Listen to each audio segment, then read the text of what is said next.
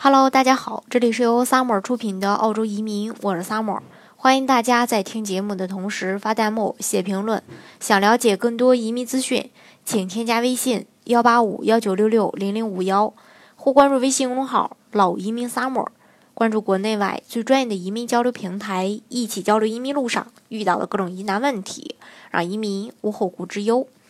那随着这个新财年的开始，各个州的州担保通道呢也相继的开启。那各个州州担保的政策可能会或多或少的有一些变化。那这次呢，南澳的职业清单、技术提名的要求以及毕业生的豁免要求都有一个新的呃更新。那先说这个职业清单，根据官网的信息。南澳政府在今天下午也刚刚更新了一个职业列表，不过这个呃热门的专业还是在的，也没有太大的一个变化。那除了南澳，其他州的职业清单也有不同幅度的一个调整，比如维州和新州。另外就是啊，对于这个高分申请人的要求依旧还是八十分，包括州担保的加分。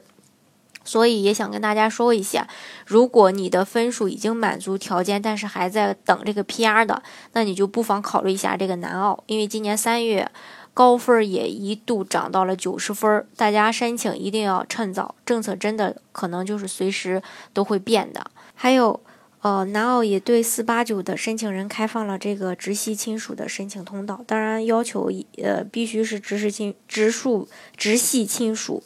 而且直系亲属在过去二十四个月内居住在澳洲，居住在这个南澳，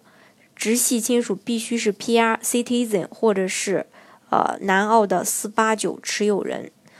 另外，豁免条件的话，对于大家比较关心的这个毕业生担保条件基本没有什么变化。不过，对于用语言来申请工作经验豁免的学生，只能申请四八九签证。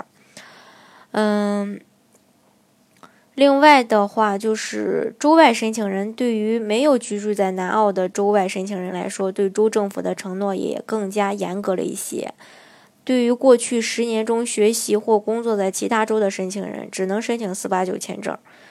对于过去十年中学习或工作在其他州以及南澳的申请人来说，通常也只能申请四八九签证，除非你的承诺更加明确。那政府呢，只会给申请人。一个提名，如果获得了四八九，则将没有办法再获得幺九零。另外，对于呃这个 high performing 的要求，呃本科生的时长变成了至少三年。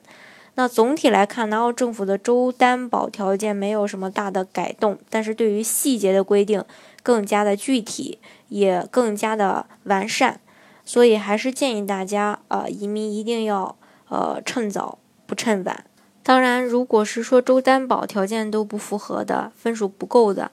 那就建议大家考虑一下幺八七雇主担保移民，因为幺八七雇主担保移民，啊，不需要做职业评估呀，这一点还是非常吸引人的，并且也是属于一步到位拿枫叶卡的。当然，这个雇主担保的费用可能比四八九的费用要贵一些，这个大家还是要综合去考虑一个经济因素的。